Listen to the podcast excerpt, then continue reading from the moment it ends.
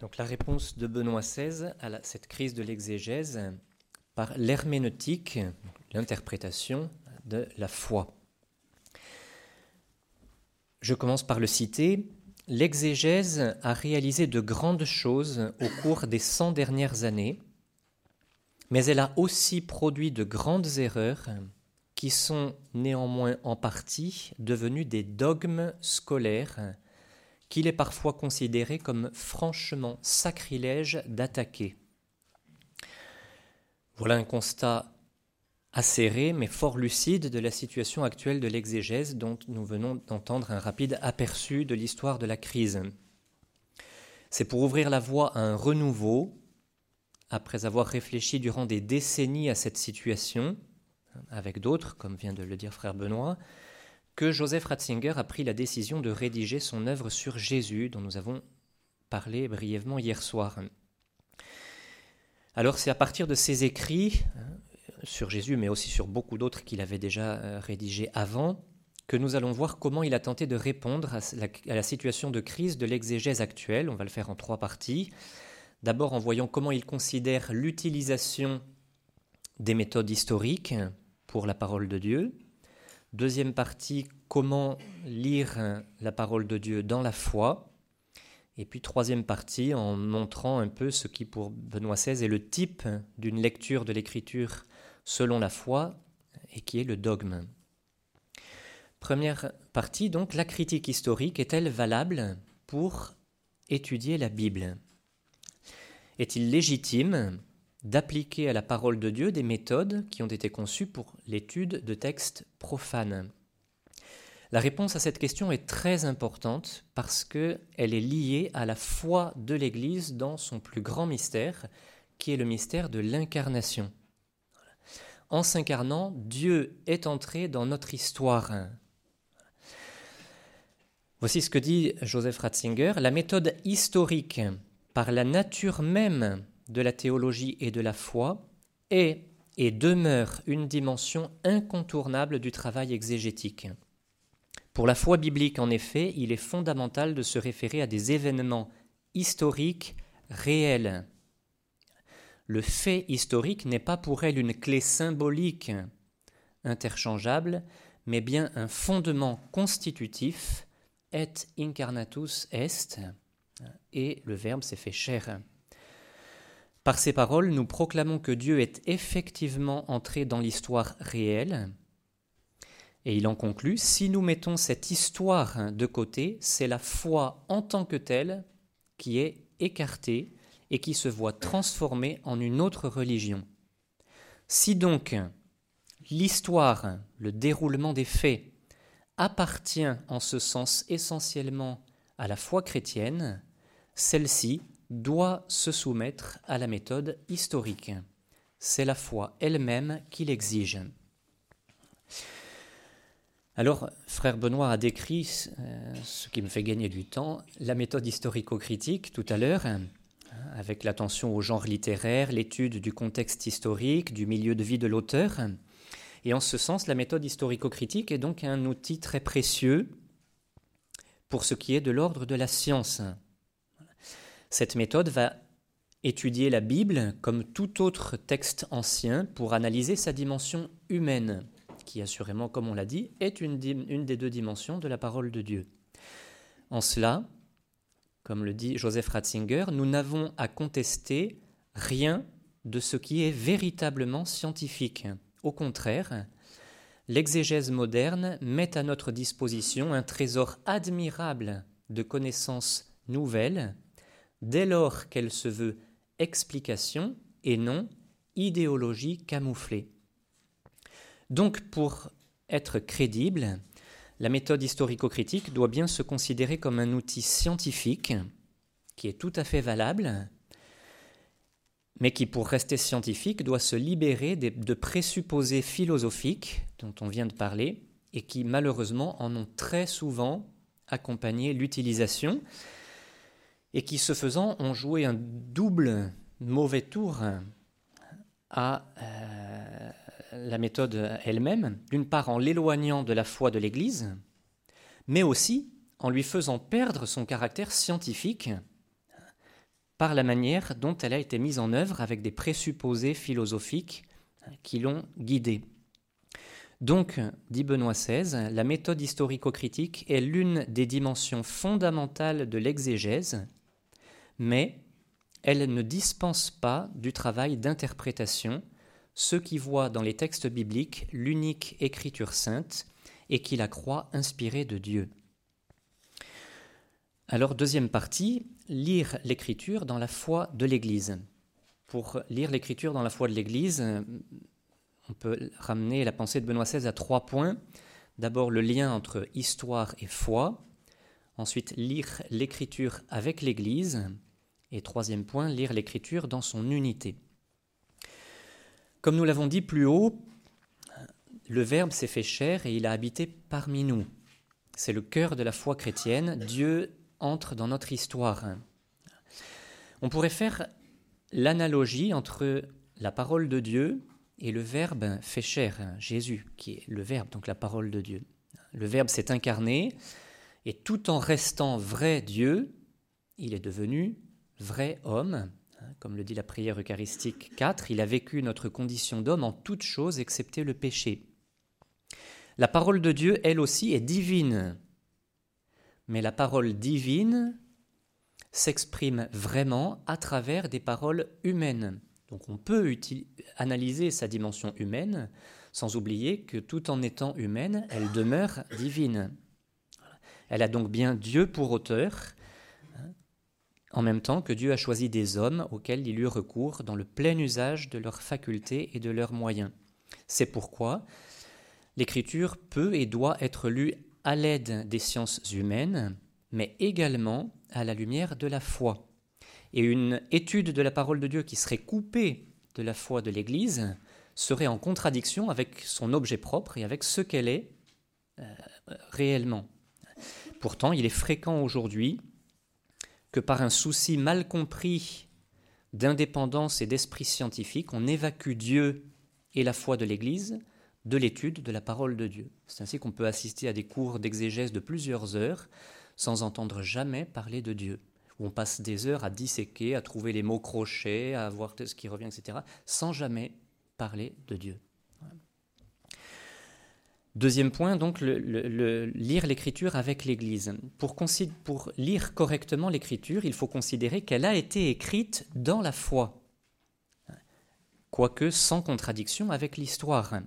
Les auteurs sacrés sont membres du peuple de Dieu et c'est depuis ce peuple, dans la foi de ce peuple, qu'ils rapportent ce dont ils ont été témoins.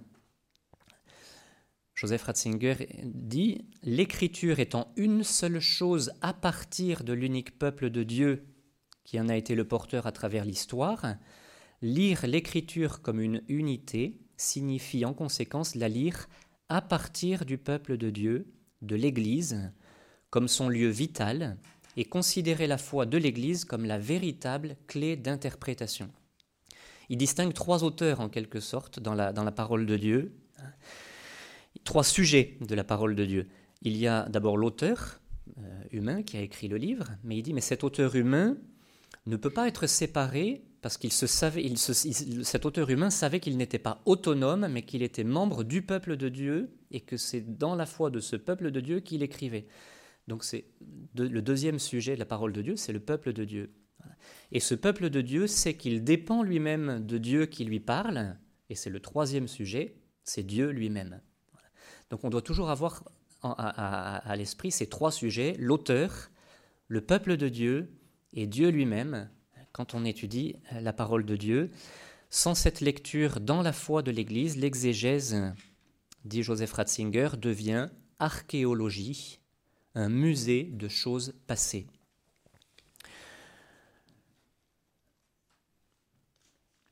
Par exemple, pour aborder l'Évangile, eh bien, il dit c'est le point d'appui sur lequel se fonde mon livre, qui regarde Jésus en partant de sa communion avec le Père. Là se trouve le véritable centre de sa personnalité. Sans cette communion, on ne peut rien comprendre. Et puis le troisième point de cette lecture dans la foi, c'est l'unité de l'écriture.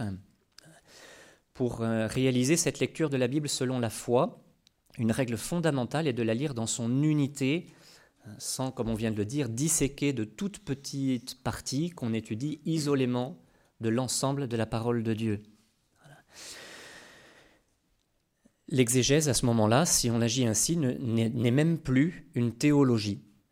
Romano Guardini a parlé de la fausse sécurité que procure l'exégèse, qui a donné des résultats isolés les plus significatifs, donc très intéressants sur le plan humain pour de tout petits passages de la parole de Dieu, mais en perdant de vue son objet réel, ça l'a fait cesser en vérité d'être une théologie.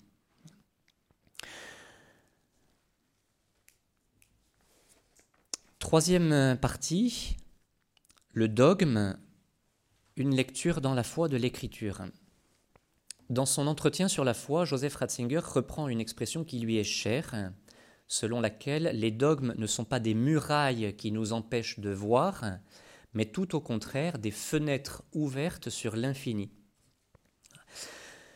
Dans les milieux académiques, et en particulier dans le cadre de l'exégèse, le dogme est souvent perçu comme une limite qui nous empêcherait d'avoir accès à l'écriture dans sa pureté initiale. Il serait un ajout postérieur, transmis dans un langage daté, venant d'un contexte particulier, donc limité. Et donc bien souvent, le dogme est accusé d'avoir complexifié la parole de Dieu, le langage biblique, en nous en rendant l'accès plus difficile. Benoît XVI, dans la perspective de l'herméneutique de la foi, insiste au, contraire sur, je le cite, la simplicité du dogme par rapport à la tradition biblique.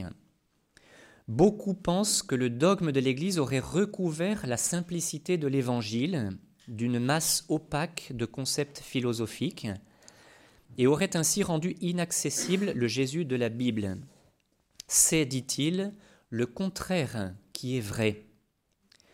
L'histoire du dogme christologique est un processus de simplification et de concentration.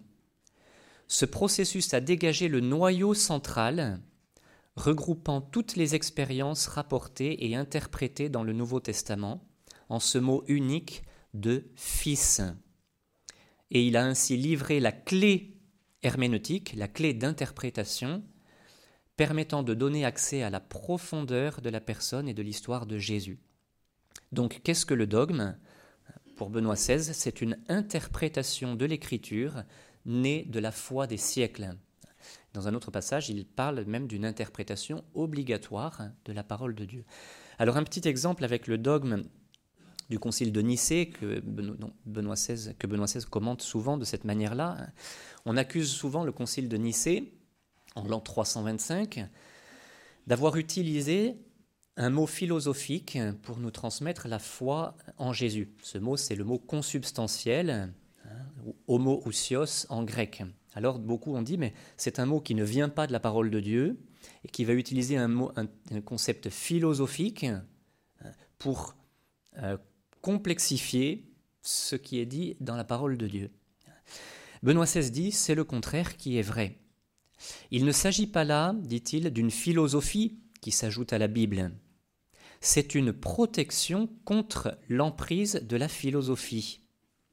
Cela sert à protéger son sens littéral de la querelle herméneutique. Dans, les disputes d'interprétation, pour savoir que signifie vraiment fils de Dieu, eh bien Benoît XVI dit ce mot consubstantiel va protéger l'authenticité du mot fils.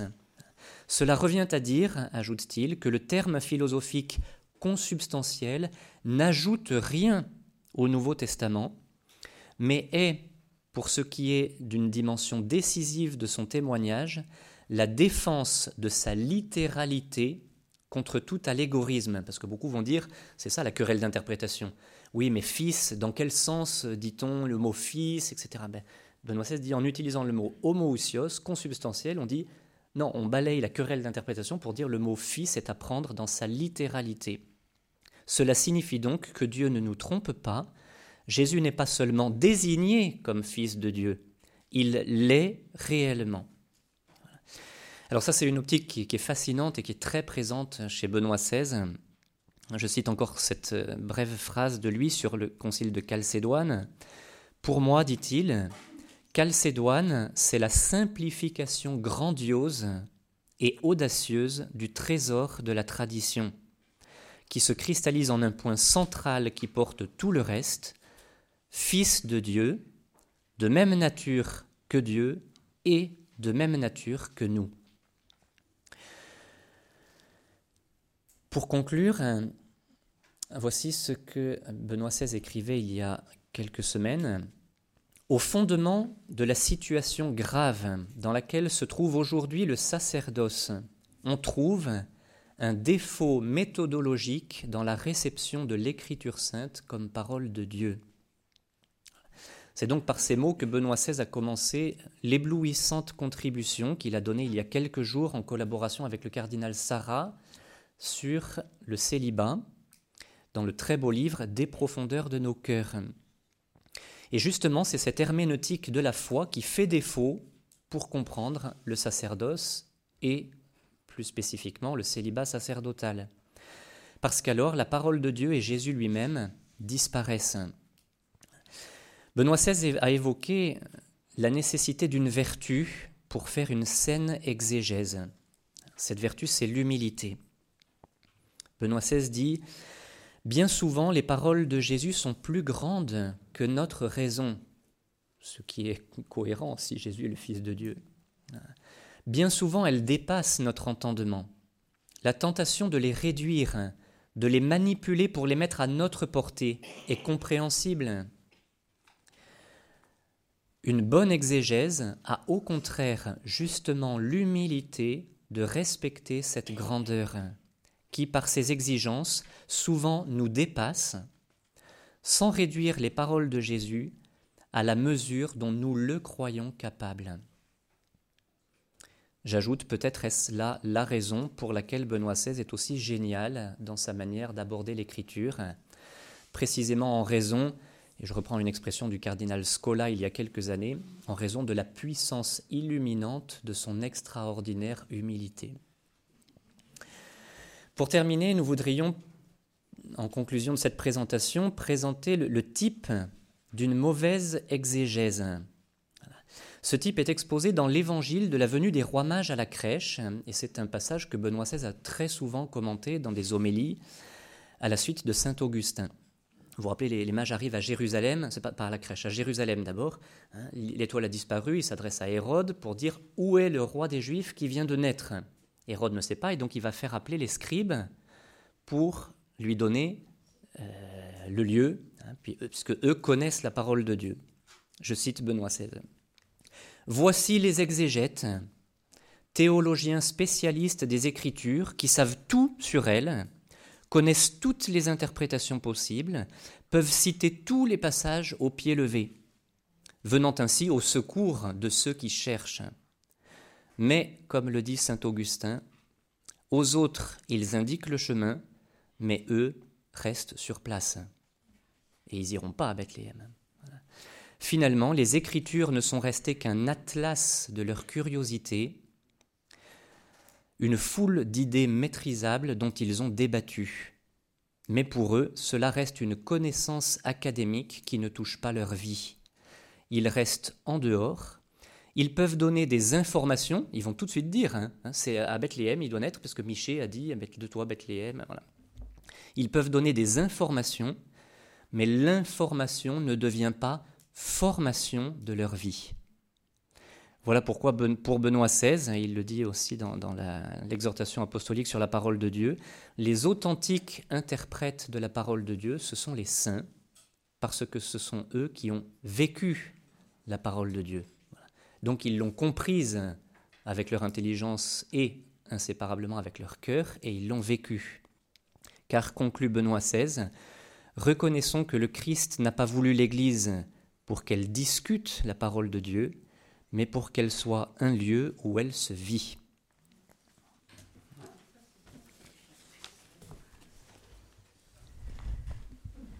Alors, euh,